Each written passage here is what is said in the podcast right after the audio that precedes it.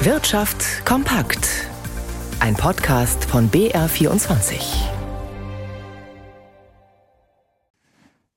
Im Studio Tobias Brunner.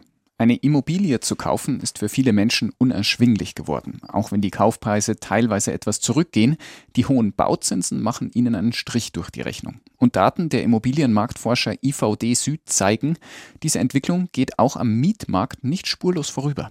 Egal ob Mansarde oder Reihenhaus, die Mieten dafür werden teurer, wenn auch moderat, wie Stefan Kippes, Leiter des IVD-Instituts, betont. Beispiel Altbauwohnung Nachkriegszeit.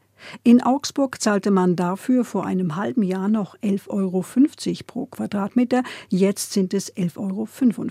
Oder Erlangen.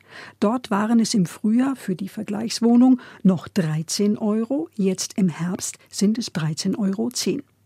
Die Ursachen dieser Entwicklung, so der Experte, seien klar. Wenn man sich das anschaut, dann muss man sagen, dass natürlich durch die Zinswende beim Kaufmarkt äh, so und so viele Leute, die eigentlich kaufen wollten und vor einem Dreivierteljahr oder Jahr sogar noch in der Lage gewesen wären, jetzt im Moment äh, kaum eine Chance haben, Eigentum zu erwerben.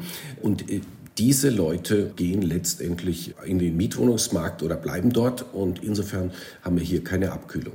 Und er fügt hinzu, zum Anstieg der Mieten kämen die massiv wachsenden Nebenkosten, die sogenannte zweite Miete, noch dazu. So berichten die Mitarbeiter des Maklerverbands, dass bei Neuvermietungen immer häufiger ein Energieausweis verlangt werde. Christine Grigoleit, München. Mehr Geld für die Beschäftigten in der Chemie- und Pharmaindustrie. Darauf haben sich Arbeitgeber und Gewerkschaft geeinigt. Es ist kein leichtes Umfeld gerade für Tarifverhandlungen. Schließlich wollen beide Seiten in wirtschaftlich schwierigen Zeiten das Beste rausholen. Doch in der Chemie- und Pharmabranche stand der Tarifabschluss jetzt innerhalb weniger Verhandlungstage.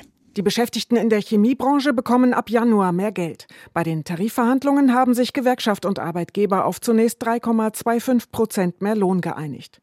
Ein Jahr später, im Januar 2024, soll es erneut 3,25 Prozent mehr Lohn geben. Dazu erhalten die Beschäftigten jeweils noch zwei Sonderzahlungen von 1.500 Euro. Die Verhandlungen waren harte Arbeit, sagt Hans Oberschulte, Verhandlungsführer der Arbeitgeber. Ralf Sikorski von der Gewerkschaft IGBCE betonte, in Summe sei mit dem Tarifabschluss das Ziel Inflationsausgleich erreicht. Verhandelt wurde mit Blick auf die hohen Gas- und Energiepreise, die der Chemiebranche besonders zu schaffen machen. Die Diskussionen dauerten drei Tage. 160 Vertreter beider Seiten haben dem Ergebnis bereits zugestimmt. Der neue Tarifvertrag läuft bis Mitte 2024. Er gilt sowohl für Chemie- und Pharmariesen wie BASF, Sanofi, Merck oder Bayersdorf als auch für viele kleine und mittelständische Betriebe. In der Branche arbeiten rund 580.000 Beschäftigte. Andrea Bonhagen, Wiesbaden.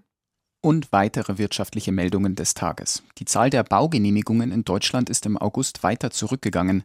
Nach Angaben des Statistischen Bundesamts lag das Minus im Vergleich zum Vorjahr bei 9,4 Prozent. Das liegt vor allem an den gestiegenen Kosten. Die Toilettengebühr auf vielen Raststätten und Autobahntankstellen soll von 70 Cent auf einen Euro steigen. Betreiber Sunnyfair will nach Informationen der deutschen Presseagentur den Preis erhöhen. Im Gegenzug sollen Kunden einen Wertbon ebenfalls in Höhe von einem Euro erhalten. Der EU-Automarkt hat sich im September erneut leicht erholt. Laut dem Herstellerverband ACEA stieg die Zahl der Neuzulassungen im Vergleich zum Vorjahr um 9,6 Prozent. Aufs gesamte Jahr gesehen liegen die Anmeldungen jedoch weiter im Minus. Nicht nur am deutschen Aktienmarkt, sondern auch an der Wall Street setzt sich die Erholung fort. Gabriel Wirth in unserem Börsenstudio. Was sorgt denn heute für Auftrieb? Ja, die Quartalszahlen von Goldman Sachs haben die Rezessionsängste der US-Anleger reduziert, wie Marktbeobachter berichten. Der Dow Jones steigt hier um 1,4 Prozent auf 30.618 Zähler. Der technologielastige Nasdaq-Index kommt um eineinhalb Prozent voran.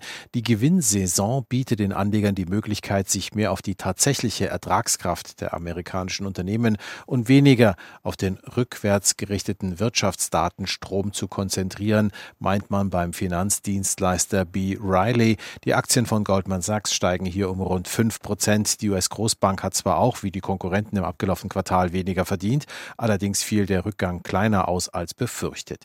Die anhaltende Erholung an der Wall Street stützt auch weiterhin die deutschen Börsen. Der DAX ist hier mit 1,5 Prozent im Plus bei 12.840 Punkten und der Euro steht bei 98 Cent 37.